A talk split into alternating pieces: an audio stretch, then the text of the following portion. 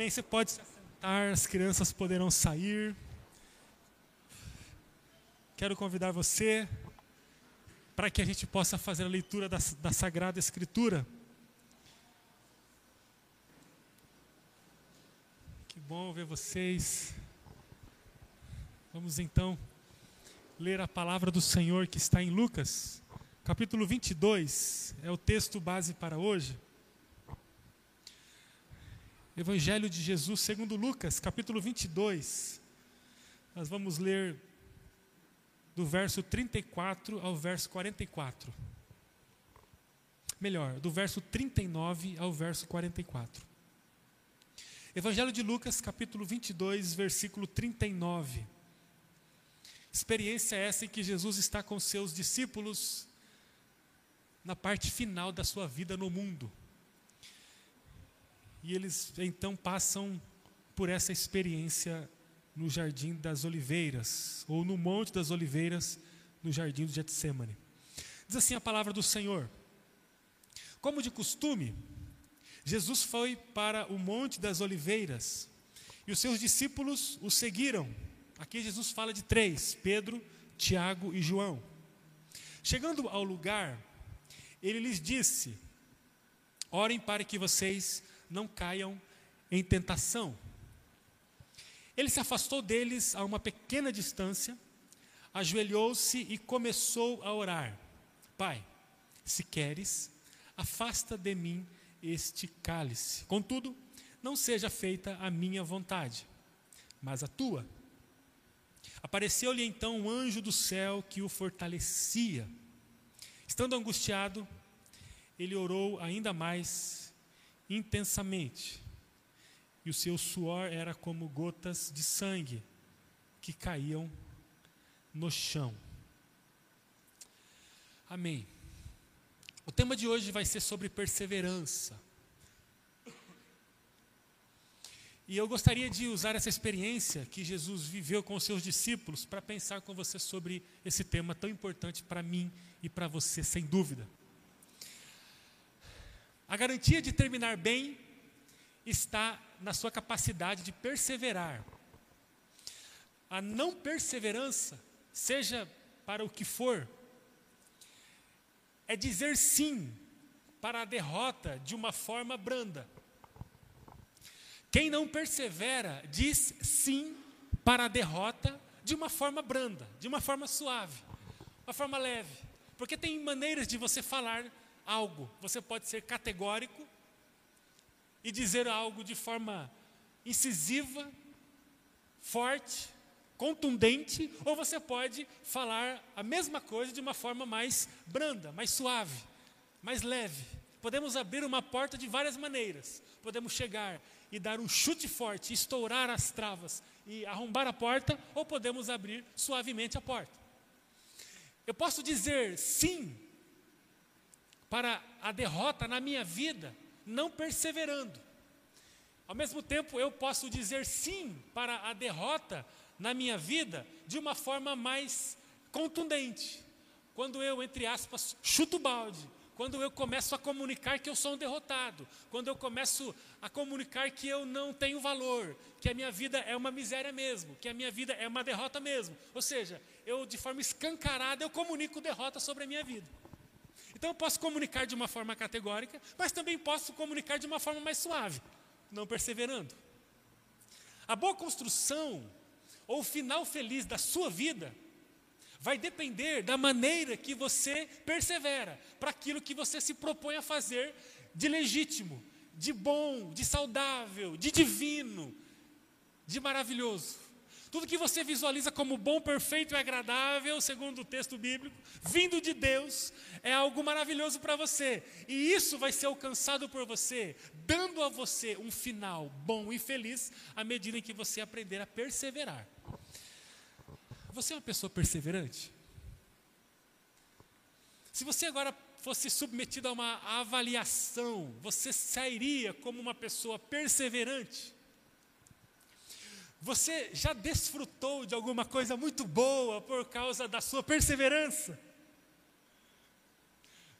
Também, já perdeu alguma coisa por falta de perseverança? Depois que você chegou no final do processo e amargou perdas, você olha para si e diz: Eu deveria ter perseverado mais, eu deveria ter sido mais firme, eu deveria ter caminhado mais é, de forma disciplinada, de forma constante, eu deveria ter sido mais perseverante. Como que é a sua vida a respeito da perseverança? E aqui, queridos irmãos e irmãs, eu estou falando das coisas mais simples, das mais sérias da vida. Porque nós não estamos aqui alojados num tema, nós estamos falando sobre a capacidade de perseverar. Começar as coisas é fácil. O custo do começo é muito baixo. O custo do começo sempre é baixo. Grave isso, anote isso num lugar importante para você começar as coisas tem um custo baixo. Agora, terminá-las é um custo muito alto. Eu posso começar um curso muito importante, muito conceituado. Vamos imaginar aqui medicina. Por mais que seja um curso caro, o início do curso, para começar, ele é pequeno quando se compara a todo o investimento do período. Isso pode ser aplicado em tudo que você faz. O casamento, é fácil começar um casamento ou não é? O custo para começar um casamento é muito baixo. Basta uma declaração de amor, uma aliança, que pode ser uma aliança inclusive de alumínio ou de qual que é a aliança que, é, que não é ouro e não é alumínio? Metal, né? Vocês não usam? aquela, aquela polida, né? Então, uma aliança. Eu posso. É. Como? Moeda antiga. Eu posso conseguir um par de alianças. Eu posso pedir alguém em casamento e a gente já entra no casamento. Casar, o custo é muito baixo. Agora, nós que temos a experiência do matrimônio, pense sobre. Obrigado, meu irmão. Deus te abençoe. Obrigado, Paulo. Vocês são maravilhosos. Muito obrigado.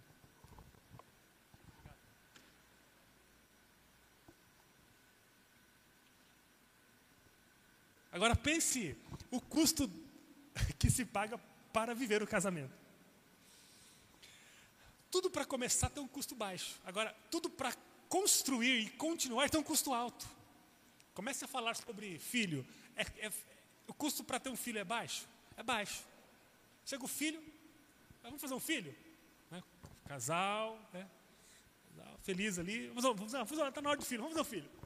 Faz, se preparam, e, e tem um filho. Agora, o filho chega, começa o processo de educação, sustento, cuidado. O custo da perseverança para amar e educar e cuidar e construir um filho é muito alto. No começo não se percebe o custo, mas com o passar do tempo, o pai e a mãe vai, vai identificando a dinâmica do alto custo que é construir um filho. A gente pode pensar em tudo. Tudo que se constrói, sempre o início tem um custo baixo. E Jesus, ele é uma referência para nós de perseverança. Jesus ele se mostra como um referencial de perseverança. Ele não é apenas um referencial de amor, ele não é apenas um referencial de coragem, de autoridade sobre o mal. Jesus não é apenas um referencial de humildade, de oração, de perdão, ele perdoava os seus agressores. Ele não é apenas uma referência de evangelismo, de discipulado, de piedade, de cuidado. Jesus é referência de tudo isso, mas também eu preciso ressaltar hoje que Jesus é uma referência de perseverança. Jesus perseverou. Jesus nos mostra na prática, na vivência, como que nós temos que construir a nossa vida. Se Jesus é o nosso alfa e o ômega, o referencial da nossa vida, nós precisamos nessa noite ressaltar no nosso coração que Jesus espera de nós que sejamos homens e mulheres perseverantes. À luz dessa experiência que nós lemos, de Jesus com os seus discípulos no Jardim das Oliveiras, eu gostaria então de falar com você sobre isso e queria que você recebesse essa palavra no teu coração. Porque a vida com Jesus ela só pode ser movida pelo combustível da perseverança. A roupa básica para se estar na bodas de Cristo se chama perseverança. Quem se diz, dispõe a não usar a perseverança para caminhar no mundo, fica pelo caminho. E aí, a gente pode encaixar a perseverança em tudo que se faz na vida, inclusive para viver com Jesus. Quem não se reveste de perseverança, não consegue continuar ao lado de Cristo. Eu queria te dar apenas duas razões para afirmar isso. Primeira é que o mundo está na contramão de tudo aquilo que Jesus oferece e propõe. O reino dos céus é o oposto do reino do mundo. Andar com Jesus é andar contra a maré. Já contei aqui, não sei se mais de uma vez, a experiência em que eu, com alguns amigos aqui da nossa igreja, é, em 2014, um ano que nunca mais me esqueci, fomos de férias viajar para o litoral e numa tarde lá resolvemos dar uma volta de caiaque. E saímos com o caiaque e começamos a andar, achando que estávamos, estávamos num, num transatlântico. Começamos a entrar por meio do mar, e feliz da vida, e cantando que é, com Jesus podemos navegar, e Ele é o nosso Senhor, nosso guia, o nosso mestre. E, fomos, e aí, de repente, começamos a perceber que estávamos indo muito para frente do mar. E aí, um dos nossos é, marinheiros que estávamos ali no grupo, que estavam no grupo com a gente ali, virou a sua embarcação, um caiaque, longo caiaque de um metro e meio, com fibra, virou. E aí era um duplo e não conseguimos retornar, eles não conseguiram retornar para o caiaque. E a gente começou a perceber que a gente não tinha mais o controle. E aí começamos a ser levados para dentro do mar. Coisa de gente madura. Quando a gente percebeu, a maré começou a ficar muito alta. E aí, um virado, né, com, em cima do caiaque com, com os coletes ali, os, né, e a gente ali tentando, não, vira, vamos voltar, pessoal, vamos voltar. E aí começamos a ver a praia longe, vamos voltar, pessoal, vamos voltar. O entardecer chegando, até que apareceu um anjo brabo, pensa num anjo nervoso com uma lancha, nunca vi um anjo tão nervoso daquele jeito. E aí ele falou umas coisas muito duras e muito fortes para a gente, ficou bravo, um anjo brabo. E aí ele socorreu é, parte do grupo que estava virado, né?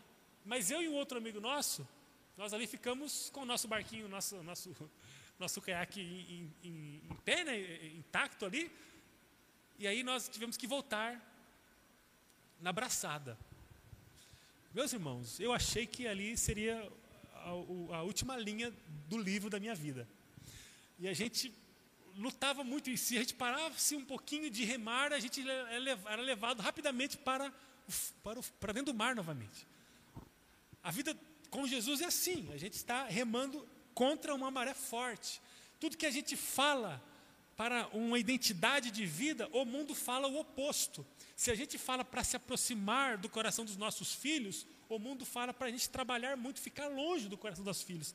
Se a gente fala é, que nós temos que abraçar os nossos filhos, o mundo fala que temos que gritar com eles. Se a gente fala que temos que honrar o nosso casamento e dar tudo na edificação da felicidade do nosso cônjuge, o mundo fala que nós temos que pagar as contas em casa, trabalhar muito e de vez em quando se divertir com relação extraconjugal. Esse é o mundo. Se o mundo fala que nós temos que ser fiéis e amar uns aos outros em comunidade, a, se a igreja se torna esse lugar de vida para o reino de Deus, um lugar de comunidade, o mundo fala que não, nós podemos viver sozinhos, cada um por si e Deus por todos e não precisamos de aliança, de cuidado, de propósito. Nós vemos contra a maré. Se o mundo fala que nós temos que reter, o reino fala que temos que dar. Primeiro, é muito difícil perseverar porque nós estamos na contramão do mundo. Jesus ele falou em João 18 que o reino dele não é desse mundo, é outro padrão. E a segunda coisa é que a nossa estrutura ela é feita para desistir. Você é programado para desistir. Porque a sua estrutura é isso, você é pó. Você está morrendo. Estruturalmente nós estamos morrendo. Nós estamos cansados, fadigados, nós estamos exauridos, extenuados o tempo todo. Nós sempre estamos programados para desistir. Nós levantamos programados para desistir. De tudo. A nossa matéria-prima é barro ela não tem estrutura autorrenovável, ela sempre caminha para a morte. ah, seja o que for, qualquer coisa boa que você tentar construir, você precisa ter muita perseverança, porque senão você fica pelo caminho. Naturalmente, nós somos empurrados para não perseverar. Essas duas coisas elas são base para a nossa reflexão. Primeiro, que é, é fundamental perseverarmos porque o mundo nos empurra para um lado de morte. E segundo, é fundamental perseverarmos porque a nossa estrutura sempre vai nos empurrar para baixo. Agora, isso não é novidade, isso não basta. Eu quero então, à luz do texto, falar com vocês sobre algumas lições que Jesus nos ensina aqui para que possamos perseverar. Porque, a despeito de sermos barro e sempre pendermos para baixo, vamos começar uma dieta. A nossa tendência, o nosso potencial é para a gente se perder no açúcar, na farinha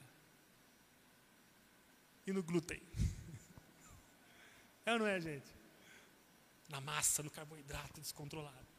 Nós somos isso. A despeito de termos um mundo que vai contra tudo que a gente professa. Um mundo egoísta, humanista, egocêntrico, que, que gira em torno de si mesmo. Um mundo, mundo malvado. Apesar disso, apesar desses dois elementos inquestionáveis: a nossa dificuldade de perseverança e o mundo que vem contra nós. Nós temos razões para perseverar e Jesus nos dá algumas lições aqui que eu quero que você grave agora no teu coração. Primeira lição: se você quer ser um perseverante, em nome de Jesus, porque você tem a consciência que as coisas mais lindas da vida estão no final da sua perseverança. Se em nome de Jesus você sabe que as coisas mais degustosas, mais prazerosas estão no final da trilha, da perseverança, grave a primeira coisa. Antes de buscar a perseverança, busque fazer o que é certo. Antes de buscar ser perseverante, busque fazer o que é correto. Há pessoas que querem perseverar, mas estão fazendo a coisa errada ou deixando de fazer a coisa certa, que é sinônimo. Um aluno diante da prova, se ele escreve a resposta errada, ele ganha o mesmo zero do que não escrever.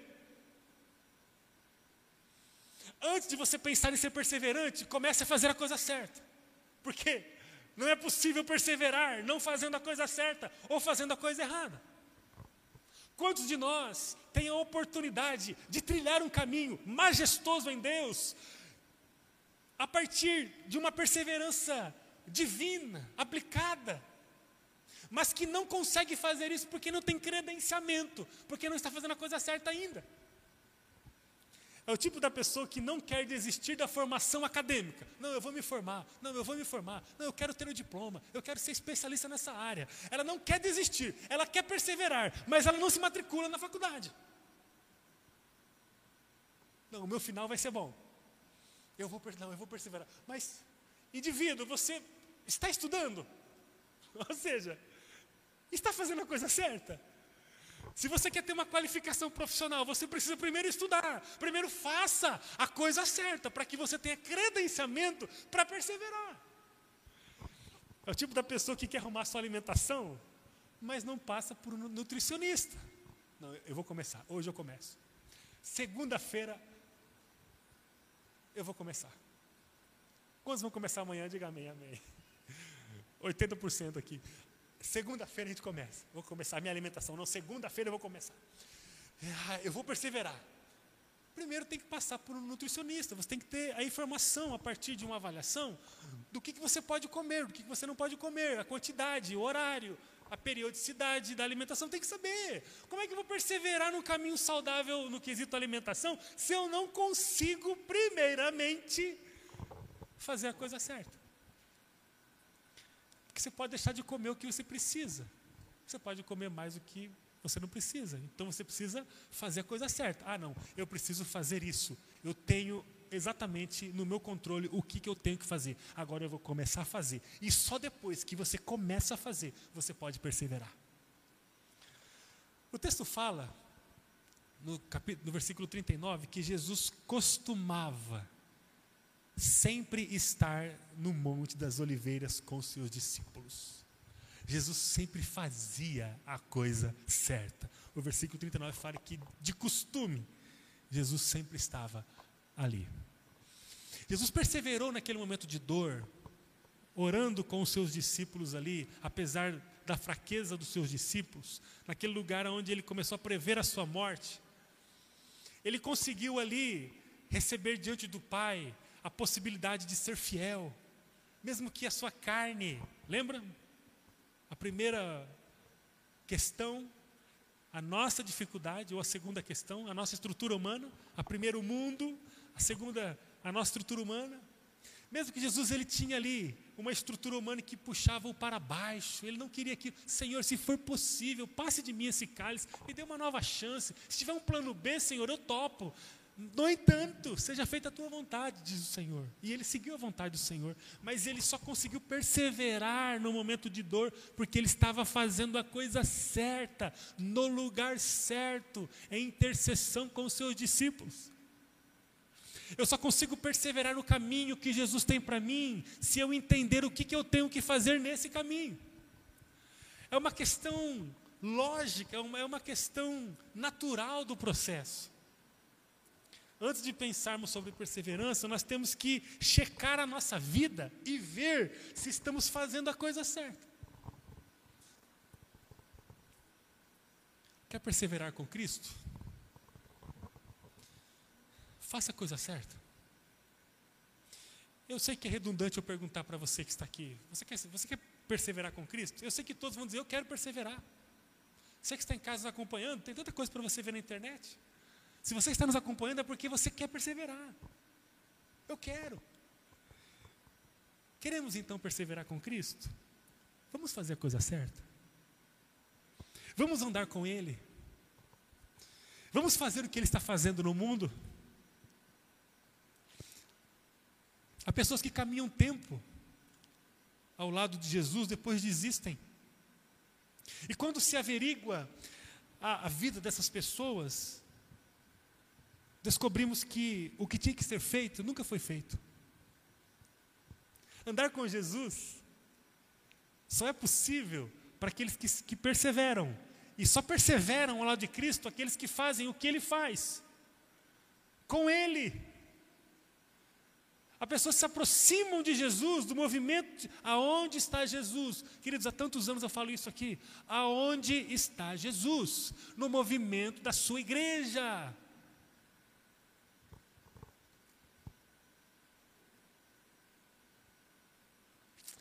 Há uma palavra, acho que é pandeísmo, na teologia que fala sobre a expressão de Deus na natureza. Jesus não está atuando na natureza. A natureza revela a criação e o Criador. Deus está ali, porque Ele é onipresente, mas Deus está atuando num projeto existencial na igreja. Há muitos que se aproximam da igreja, começam a viver a igreja, olhar o movimento, mas não conseguem fazer a coisa certa, porque não conseguem alinhar o coração aquilo que Jesus está fazendo e por isso não conseguem perseverar. Eu persevero ao lado de Jesus quando eu faço as coisas que Ele está fazendo. O que Ele está fazendo? É expressão da igreja, é o cuidado, é o evangelismo, é a adoração, viver o que nós vivemos aqui por meio do louvor e da adoração, é uma coisa que jamais poderíamos abrir mão numa semana. Nós tínhamos que estar, todas as manhãs aqui, um grupo adorando ao Senhor em unidade durante 20 minutos, meia hora, e depois irmos para o nosso trabalho. Porque a adoração da igreja é um lugar sobrenatural, onde Deus se manifesta com cura, com renovação, com alegria, com júbilo. Há um lugar de vida no meio da adoração, porque na adoração Deus se manifesta. Eu só posso perseverar quando eu começar a fazer as coisas certo, porque senão eu sou um potencial para desistir. Não dá para perseverar não fazendo. A perseverança, ela é, ela é elemento posterior, vem depois daquilo que eu faço. Eu quero perseverar na minha vida com Cristo, eu preciso fazer o que Ele quer que eu faça. Aí eu poderia citar aqui uma lista que eu não vou citar, porque você sabe o que Cristo quer que você faça: tempo com Ele, devocional, discipulado, devocional familiar, orar com os filhos. Coloque as mãos sobre a cabeça dos seus filhos. Ore com seus pais. Tem momentos em que seus pais estão abatidos, seja um intercessor dentro de casa. Cristo quer que eu faça isso? Quer. E aí eu começo a me esfriar com o Senhor, não sei porquê, não estou bem. Aí eu começo a culpar um monte de gente. Culpa a minha família, culpa o governo, culpa o pastor, culpa a igreja, culpa um monte de gente. Culpa a pandemia, culpa o Covid, culpa o macaquinho do Covid. Eu culpo todo mundo. É, todo mundo é responsável. Na verdade, eu só não consegui fazer a coisa certa. Eu nunca consegui orar com a minha família. Eu não consegui ler a palavra todos os dias. Eu travo. Eu não consegui ter um bom livro. Eu não consegui viver o discipulado, eu não consegui participar do pequeno grupo, eu não consegui, eu não consegui ir para o templo. O templo para mim é um peso. Quando fala de estar no ajuntamento da igreja, parece que para mim é encher uma laje num dia de tarde. É um peso, eu, eu fujo. Por que, eu não persevero? Porque eu não estou fazendo as coisas certas. E não consegue perseverar mesmo. Aí, os frutos eles vão nascer. Eu digo sempre, nós não provamos, porque ninguém pode provar. Mas o tempo sempre vai provar as minhas atitudes e o que eu estou fazendo. Se eu quero ter uma vida com Cristo, eu preciso fazer a coisa certa com Ele. Outra coisa, o casamento. Quero ter um casamento bom. Eu quero ter um casamento bom. Eu quero. Tem que fazer as coisas certas no casamento. Não é uma questão de ficar apenas reafirmando para si mesmo que eu vou perseverar. Porque pode ser um, um desgaste tão acentuado que você não consiga perseverar. Então, eu persevero no casamento quando? Quando eu faço coisas certas. Os meus filhos serão construídos a identidade de Jesus, porque se eles não forem construídos a identidade de Jesus, eles vão se deparar frontalmente como uma motocicleta, como uma, uma moto se depara com uma carreta na rodovia. Eles vão se deparar frontalmente com um mundo implacável. Se você tem um menino, saiba que Satanás vai colocar as mulheres mais lindas na frente do seu menino um dia, oferecendo a ela, na manipulação de Satanás, ácidos, venenos, bebidas que vão destruir a vida dos seus meninos. Porque é isso que o mundo tem para fazer, porque o mundo jaz no maligno está no controle dele. Para eu não experimentar uma existência onde os meus filhos vão se perder, o que eu preciso fazer? A coisa certa para construir a minha família. Eu vou perseverar num caminho de construção familiar, cheio do Espírito Santo. Se eu primeiro fazer as coisas certas, se não faço as coisas certas, a perseverança não é atualizada, não é baixada, não é feita o download dela em minha vida. Não cabe, não há reconhecimento da perseverança na minha vida familiar se eu não faço as coisas certas. Primeiro, faça as coisas certas. Ore com a sua família. Viva um lugar de honra. Aprenda sobre perdão, sobre cuidado, sobre serviço, sobre honra, sobre comunicação de amor. Aprenda sobre tempo de qualidade, sobre paciência. Aprenda a construir a sua família. Primeiro, faça a coisa certa para que você possa perseverar. Ah, eu poderia falar de ministério aqui, profissão, porque isso se embarca em tudo. Eu preciso primeiro fazer a coisa certa para que eu possa prosperar. E a prosperidade é um, é um fruto da perseverança. Se eu quero ter um ministério relevante, eu tenho que fazer a coisa certa. Eu tenho que ser perito no ministério. Eu tenho que ser perito no discipulado. Eu tenho que ser perito no serviço que eu faço na igreja. Eu tenho que ser é, adequado no meu exercício. Eu preciso fazer a coisa certa para que eu possa perseverar na continuidade do ministério. E por aí vai.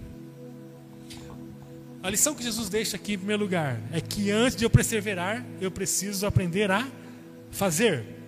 Antes de perseverar, eu preciso fazer. Eu pergunto a você: você tem feito? Porque senão a perseverança não vai se encaixar para você. Primeiro eu faço. Segunda coisa, para a gente caminhar.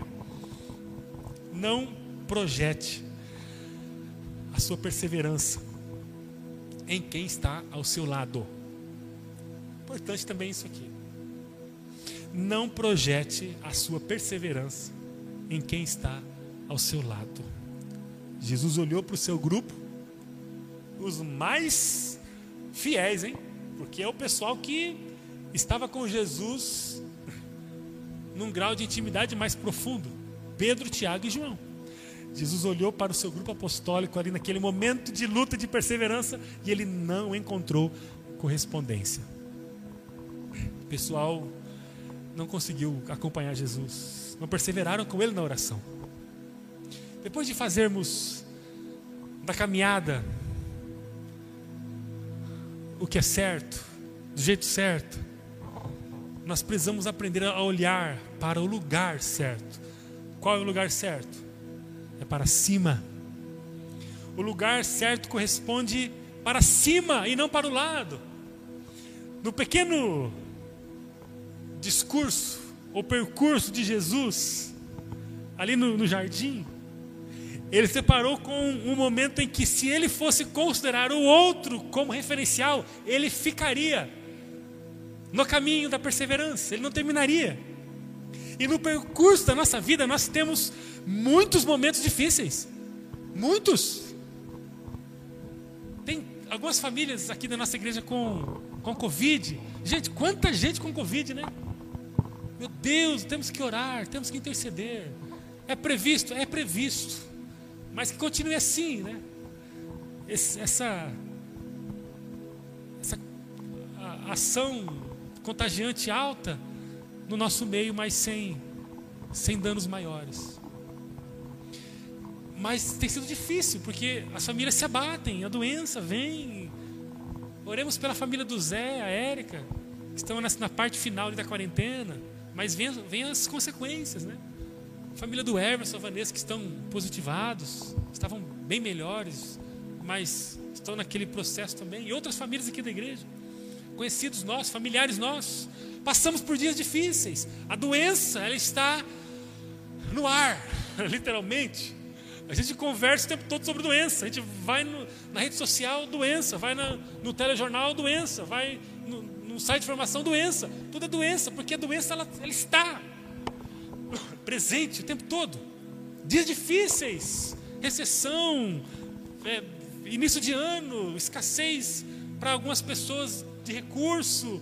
É, gente, as crianças em casa não tem aula. Quem tem filho pequeno em casa, uma dinâmica alucinante. Cuidar dos filhos. Meu Deus, como é que vai ser o retorno? Não tem sido dias fáceis dias difíceis, dias que temos que perseverar. A igreja está passando por uma reformulação, há uma nova modulação acontecendo no meio da igreja. A igreja não é mais a mesma, ela não será a mesma de 2018, 19. Mudou a igreja, mudou. Hoje conversávamos aqui com um grupo de líderes, pequeno grupo, discipuladores que estão comigo avaliando a jornada que vai começar é, agora em fevereiro, que vamos começar o ano ministerial. Nós estamos de férias da prática ministerial. Vamos começar em fevereiro agora. E falávamos sobre a transmissão dos cultos. A transmissão, ela tem inclusive separado dois grupos na igreja. Um grupo que vem e fala assim: Eu vou construir a igreja e outro grupo fala assim: não, eu, eu vou agora viver a igreja da minha casa, impessoalmente. Eu não estou falando de daqueles que não podem estar, tá, gente? As famílias que estão positivadas, as famílias que às vezes estão com a criança em casa que não está bem, está gripada, não dá para sair, os idosos. Gente, estou falando disso, tá? É uma benção a transmissão. Você que está em casa aí nos acompanhando, que bom que você está com a gente. E é só por isso que você está com a gente. Mas eu quero dizer que também esse fator reconfigurou a igreja. Porque quem está aqui, quem está aqui, é fala assim: ó, é o seguinte, eu vou, eu vou edificar, eu vou construir o negócio. O valor é diferente. O seu valor diante de Deus e diante da sua comunidade é diferente quando você está aqui, podendo ficar sentado no conforto da sua casa, assistindo o culto, ao invés de edificá-lo. Você aqui, você edifica pessoas. Eu olho o Fabão irmã Luzia, 93 anos, né? 92, cada domingo eu coloco um ano a mais. 92 anos. Ela vem a pé. Sabe onde ela mora? Na última rua, quase na última casa, lá do Thaís, lá em cima. Ela vem a pé, pro culto. Não sei se a Irmã Carmen está tá nos assistindo agora. Hoje eu, eu estive na casa da Irmã Carmen. Irmã Carmen, semblante de cansaço, né? A idade chegou. Oramos ali. Tá bem, irmã Carmen? Estou bem. Ah, questão da válvula do coração. O médico falou que deu uma dilatada. E ela fala, e ela fala com muita lucidez. É, minha vida está nas mãos do Senhor, né? Eu falei, claro, a minha também. De qualquer um de nós aqui. Quem garante que nós vamos estar domingo que vem aqui? Está tudo, tá tudo nas mãos do Senhor, irmã Carmen, inclusive a nossa vida. Fique em paz. A senhora vai viver muitos anos ainda. E se Deus também quiser chamar a irmã, vai chamar a qualquer hora, porque se Ele me quiser chamar, vai me chamar a qualquer hora. Mas o amor da irmã Carmen, e aí ela fala, pastor, eu preciso entregar meu dízimo. E ela entrega o dízimo dela ali, a oferta dela, toda marcada no envelope. Tenho orado por vocês. Uma mulher que quando chegar no céu, o Senhor e os anjos farão uma festa para ela. É gente de qualidade que ama a Deus. E olha, ela fala, queria muito estar no culto. Ela fala, mas eu não posso ir. Eu falo, a senhora não pode mesmo. Tem que repousar. Tem que se cuidar, irmã Carmen. Quem está aqui revela um valor diferente. E não é quem está aqui hoje. Vocês estão me entendendo, né? É quem está aqui. Hoje eu conversava com um grupo. Nós estamos vendo quem são os edificadores da Igreja Batista Hortência, reino de Deus no mundo expressado num lugar. Quem são aqueles que vão edificar de fato, gente? É um privilégio edificar, não é dispendioso, não é em vão. E quem não está fazendo, quem está ali entretido com pratos que o próprio inimigo tem colocado na frente deles, acham que nós estamos perdendo, acham que o ônus é nosso, acham que nós estamos abatidos aqui, lamentando aqui, derrotados aqui, é, suprimidos aqui, enfraquecidos aqui. O pessoal está tá capengando. Nós estamos pujantes, estamos vitoriosos, caminhando em passos firmes, porque nós estamos perseverando. Há uma perseverança no meio de quem constrói a igreja, nítida, reluzente, admirável. E há um lamento para quem senta na pedra e fica no meio do caminho, lamentando a doença, o Covid, a falta de recurso, as, as desgraças que acontecem no meio dos relacionamentos, ficam lá lamentando. Inclusive colocam na igreja a responsabilidade disso, colocam em Deus a responsabilidade disso, a responsabilidade disso. Nós estamos perseverando. E como é bom estar aqui. Jesus ele olhou para o lado e ele não conseguiu ver motivação, mas ele olhou para o Pai. Você que está aqui, você que está edificando a igreja com a gente, mesmo estando em casa hoje, você está olhando para o Pai. Eu olho para o Pai, amém, irmãos? nós olhamos para o Pai, Senhor, ah, é o Senhor que tem me chamado. Que bobeira alguém achar que pode ser feliz vivendo longe do propósito eterno de Deus, porque a vida é um sopro e ela pode nos espalhar a qualquer momento. O lugar certo corresponde a olharmos para o Senhor e não para quem está ao nosso lado, porque se nós olharmos para o lado, nós vamos nos desapontar. Não olhe para mim, não olhe para o outro, olhe para Jesus. No percurso da caminhada, diante das dificuldades, nós vamos olhar para Jesus. Jesus levou o seu melhor grupo, mas o melhor grupo não foi estímulo para Jesus perseverar. Eu queria perguntar a você quem está ao seu lado hoje, sendo um estímulo para você desistir. Porque Jesus olhou para o lado e o próprio grupo apostólico se tornou um estímulo para Jesus desistir. E hoje, na sua vida, quem está sendo um estímulo para você desistir? Quem fala para você tirar o pé da sua relação com o seu Pai eterno? Direta ou indiretamente? Tem alguém que fica soprando teu ouvido? Com convites malignos para que você tire o pé? Do acelerador que está conduzindo você na direção de Deus? Quem fala para você desistir do seu chamado ministerial? Quem está soprando no teu ouvido? Quem é um estímulo para você desistir do teu chamado ministerial? Quem fala para você desistir do seu casamento, do seu filho, dos seus pais, do seu irmão, da sua família? Quem é que está sendo o estímulo para que você desista da sua família? Quem fala para você desistir da sua carreira profissional? Quem fala para você ser medíocre e não desenvolver a sua carreira profissional? Quem fala para você se conformar com o que você tem hoje, com a casa que você mora, com o recurso que você oferece para os seus filhos? Quem fala? Esses estímulos que fazem a gente parar e não perseverar precisam ser ressignificados em nossa vida. Se eu olhar para o lado e ver pessoas dizendo que eu não preciso perseverar, eu olho para Deus. Deus tem um propósito em todas as áreas da minha vida na minha vida com Ele, na minha relação com Ele, na minha relação com a minha família, com a minha comunidade, com a minha vida profissional, com a minha vida social, com o evangelismo, com o discipulado. Deus tem vida abundante em todas as áreas. Em todas as áreas. Eu só preciso entender que eu sou movido não por aquilo que eu vejo, porque pode ser que dentro da minha própria casa o estímulo seja: tira o pé, vá mais devagar, olha, sonhe menos aí, pare de se envolver muito, pare de se doar muito. Ora, pare de orar, você está o tempo todo orando. Ora, pare de, de ficar se iludindo. Talvez pessoas próximas, mas muito próximas de nós. Provavelmente você pode não encontrar pessoas que verbalizem para você deixar de ser perseverante, mas provavelmente tem pessoas que no silêncio do sono transmitem para você essa terrível mensagem: desista, desista. As pessoas estão no sono. Jesus olhou para os discípulos, estavam lá os três dormindo. As pessoas estavam no sono. Mas no sono elas transmitiam essa mensagem terrível: desista. Primeira lição: antes de perseverar, aprenda a fazer, aquela, a fazer a coisa certa.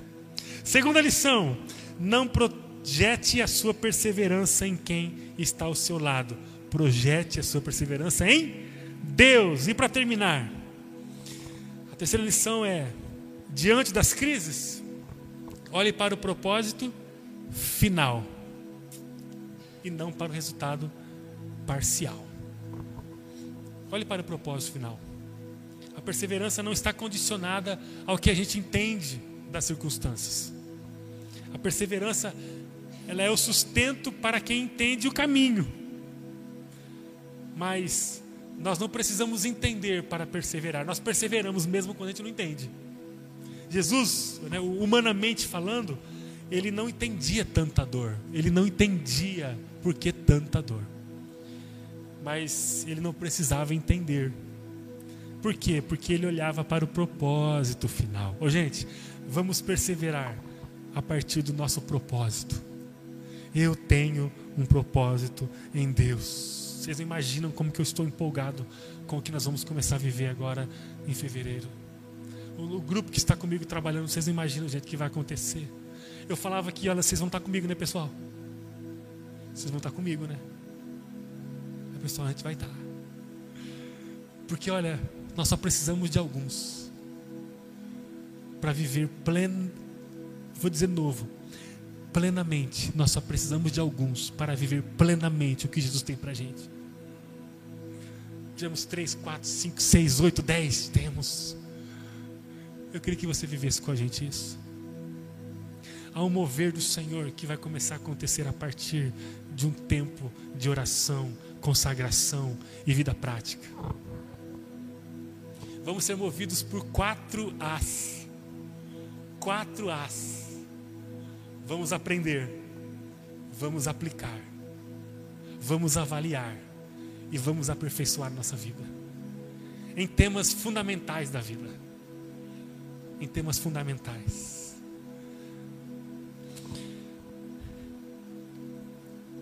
Olhe para o propósito final. E olha, nas dificuldades, nós vamos perseverando, vamos perseverando e as coisas vão acontecendo, porque só persevera aquele que olha para o final E só chega no final bem quem persevera no caminho. Diante das crises, olhe para o propósito final. Há muitos momentos que a gente não vai entender a configuração da caminhada, mas a perseverança ela vai nos cobrar. Ela vai nos cobrar aplicação. E nós precisamos corresponder a ela.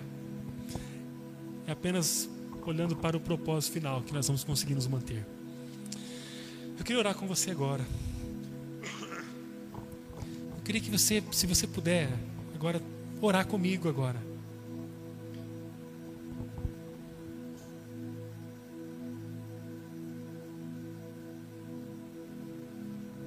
Você não veio aqui à toa, forma desproposital. Você veio aqui porque o Senhor trouxe você aqui. Se você está nos acompanhando aqui na internet, é porque o Senhor tem mantido você a este ambiente de adoração e de ministração. Então eu queria pedir a você agora. Eu queria que você abrisse seu coração para essa palavra. O meu desejo é que você saia daqui decidido a perseverar no caminho que o Pai aponta para você. Não desista não. Não desista não. Persevere, faça a coisa certa na direção do Pai, persevere. Meu desejo é que você saia daqui decidido a renovar a sua relação com o Pai eterno. Eu desejo que você saia daqui decidido a viver um tempo novo lá na sua família. Visualize um tempo novo na sua família, de renovação. Eu desejo que você saia daqui com aliança com a sua igreja renovada. Renove a sua aliança com o seu povo. Não fica sozinho, não, porque o, o lugar solitário na existência é muito perigoso. Fica sozinho, não. Renove a sua aliança de amor com a sua igreja. Eu desejo que você saia daqui com a chama do discipulado e do evangelismo aquecida em seu coração, em nome de Jesus. Você é um instrumento, você não pode ficar na caixa, guardado debaixo da cama. Você é um instrumento, tem que ser usado. Você já está pronto para ser usado. Se você está fazendo os 40 dias de preparação, você já ouviu isso, você está pronto. Você está pronto. Você é o instrumento, você tem que ser usado. O Espírito vai afinar você. Que a chama do discipulado e do evangelismo comece a queimar o teu coração. A sua família precisa ser tocada por você.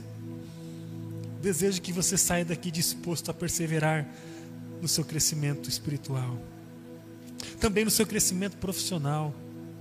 Desejo que você amplie a sua mente, amplie a sua capacidade profissional, que você seja uma luz lá na empresa onde você trabalha, ilumine aquele lugar, seja uma pessoa profética, inspiradora, acolhedora, intercessora e um profissional de altíssima qualidade e de rendimento que você possa ser próspero na sua vida profissional, que você possa ser próspero na sua vida financeira, que você seja gigante em nome de Jesus no mercado de trabalho. Eu oro para que você seja disposto a perseverar no seu crescimento profissional. Desejo que você saia daqui disposto a perseverar no seu cuidado. Cuidado do seu coração, cuidado da sua saúde, cuidado da sua vida emocional, cuidado da sua vida física. Não sei qual é o momento da sua vida, mas eu quero que você receba uma dose potente de encorajamento agora para perseverar. Persevere, persevere. O final valerá a pena. Jesus nos dá essa garantia. Precisamos perseverar porque nadamos contra a maré e temos uma estrutura que pende o tempo todo para a desistência. Mas apesar disso, nós aprendemos nessa noite e vamos sair daqui convictos em Jesus que vamos fazer o que é certo antes de buscarmos a perseverança. Comece a fazer o que você tem que fazer. Imediatamente comece a fazer o que você tem que fazer. Nós vamos começar a olhar para o Pai mais e estritamente olhar para Ele do que olhar para o grupo que está ao nosso lado. Nós vamos amar o grupo como Jesus amou, amou os seus discípulos. Nós vamos caminhar com o grupo como Jesus caminhou com os seus discípulos. Mas os nossos olhos não estão postos no grupo os nossos olhos estão postos no Pai, porque é com Ele o nosso chamado. nós vamos olhar para o final do propósito, não para a circunstância do trajeto. Em nome de Jesus, nós vamos orar para o Pai. Em nome de Jesus, nós vamos orar para o Senhor. Ore comigo. Ore comigo. Diga, Senhor, nós vamos olhar para o Senhor. Nós vamos receber do Senhor esse tempo, Pai. Ó oh, Deus de amor, receba a tua igreja aqui. Pronta, Senhor, a viver isso. Nós não vamos viver, Senhor, a falência da nossa caminhada. Nós vamos perseverar a um lugar de glória que o Senhor tem reservado para nós. O Senhor tem reservado para nós. Nós estamos prontos para receber. Estamos prontos para receber. Quebra o nosso coração. Quebra o nosso coração. E que amanhã seja um dia. E que essa semana, a começar por esse momento, vivamos um tempo extraordinário de ajustes, Pai. Ajuste a nossa vida. Ajuste a nossa vida. Ajuste a nossa vida, Senhor. Aqueles que estão ficando pelo caminho, sopre um sopro de renovação. Sopre um sopro de renovação sobre quem está ficando pelo caminho. Aqueles que estão esperando mais do que entregando mais. Sopre um sopro de renovação. Aqueles que estão mais em casa do que na construção da sua igreja, sopre um sopro de renovação. Quanto a nós, nós vamos perseverar. Nós vamos perseverar.